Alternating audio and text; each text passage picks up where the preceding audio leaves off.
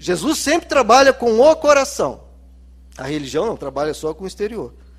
A atitude exterior é importante, mas não é suficiente. Mais importante é o que se dá no coração. A religiosidade se preocupa tanto com o exterior que ela busca combater muitas vezes coisas da alegria humana, da brincadeira humana, como eu mencionei na mensagem anterior. Veja só, tem uma história que aí eu quero que vocês pensem comigo. Tem um casal de pessoas que eu conheço que um casal dedicado a Deus, pessoas amáveis, pessoas comprometidas com Deus, iam se casar. Era um casal simples, numa cidade simples, iam se casar, mas eles não tinham muitos, muitas posses. Ainda mais para gastar numa festa de casamento, que vinham convidados, a, a família era grande, então eles não tinham muitos recursos. E um pastor, amigo desse casal, decidiu ajudar na festa. E ele contribuiu, vejam só, com 600 litros de vinho. Esse pastor doou para a festa. É claro que esse pastor foi muito criticado. Por quem? Pelos religiosos. Poxa, o pastor dando 600 litros de vinho para a festa. E a gente pode pensar, talvez ele exagerou um pouco, né? Mas, queridos, esse pastor, eu acho que vocês todos conhecem ele, né? Esse pastor se chama Jesus Cristo. Ele fez isso lá em João capítulo 2, casamento de Caná da Galileia. Jesus contribuiu com 600 litros de vinho para uma festa. Então é muito fácil, que no espírito religioso, a gente criticar pessoas quando Jesus, que é Deus na terra, contribui para a alegria humana. Ele não queria embebedar ninguém. Cada um é responsável por si. Mas ele quis contribuir para uma alegria para a festa. O vinho havia acabado. Se Deus não quisesse alegria, não quisesse dança, não quisesse barulho, celebração, ele ficava na dele, não precisava fazer nada. O vinho já havia acabado, a vergonha já estava instalada, porque acabou a bebida, o pessoal ia ficar tomando água na festa. Mas Jesus foi lá e interveio. Eu quero, é o que Deus está mostrando, que a festa continue. Eu quero que a celebração continue. Eu quero que as pessoas celebrem a vida, porque eu dei a vida para elas para serem felizes, para comemorar, para se alegrar. Ainda mais celebrar um amor, celebrar uma vida juntos. Então, festa, dança, nada disso é problemático, queridos. Sem excesso não é problemático. É se alegrar, é viver a vida de forma tranquila e normal. Os judeus, desde tempos muito antigos até hoje, eles celebram e eles gostam de dançar.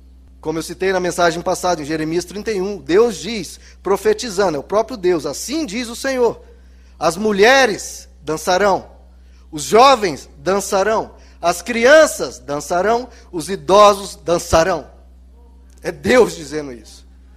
E essa profecia que se cumpra na minha vida e na sua, porque Ele quer ver você celebrando a vida com toda alegria. Agora, por que que surge isso, queridos? Por que que surgiu tanta essa repressão, onde as pessoas olham, olham, identificam santidade quando vem algo chato, algo parado e algo sem alegria. Isso é santidade para muitos. Chato, parado e sem alegria nenhuma. Pelo contrário, cara fechada, carrancuda. Isso é santidade. Para as pessoas. Em Jesus você não vê nada disso. Da onde isso surgiu, queridos? É importante a gente saber, para que a gente entenda e não caia nisso novamente. Infelizmente, isso surge de, algumas, de alguns entendimentos, de algumas passagens das Escrituras, alguns termos chaves na Bíblia. Por exemplo, a Bíblia frequentemente, e bem específico em Gálatas capítulo 5, combate as chamadas obras da carne. Que as obras da carne prejudicam a alma humana, prejudicam a sua vida e são chamadas de pecado. Ok? Como as pessoas interpretam isso? O espírito religioso interpreta carne como, ora, carne, então deve ser o meu corpo. É o meu físico. Então, esses que interpretam assim acham que, então, tudo relativo ao corpo é da carne e, portanto, é pecado. É por isso que há 30 anos atrás, algumas denominações proibiam as pessoas de jogar futebol, passear, de ir ao cinema, porque tudo isso é do corpo, é da carne, são pecados horrendos, né, queridos? Mas a Bíblia chama de carne não corpo, queridos, não tem nada a ver com corpo.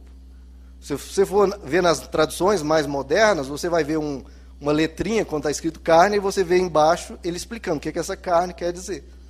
Está escrito lá: carne, na verdade, é a natureza pecaminosa.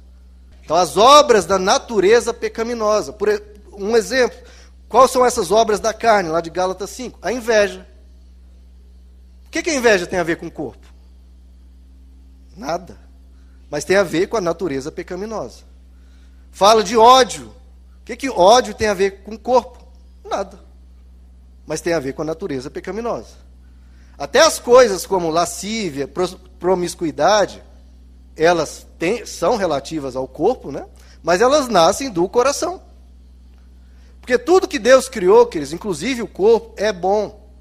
Mais ainda, Deus diz lá em Gênesis, quando ele olhou tudo que ele fez, ele disse: é muito bom. Deus criou o sexo. Deus criou os hormônios. Deus criou o desejo sexual. Às vezes as pessoas acham né, que Deus criou lá a tartaruga, criou a baleia, criou o mar, criou as estrelas. Aí na hora de criar o sexo, ele deu poder para Satanás. Nossa, Satanás, cria aí, eu vou fechar o olho aqui, eu não quero nem ver. Não, queridos, pelo amor de Deus. Tudo isso foi criado por Deus, e quando ele olhou e viu e disse: Isso é muito bom.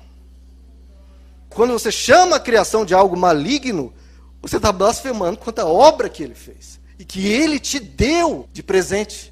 Te deu para você desfrutar. O que, é que Deus diz para Adão e Eva? Ide e multiplicai-vos. Desfrute da vida que eu te dei. Desfrute de tudo isso que eu estou dando. É um presente para vocês.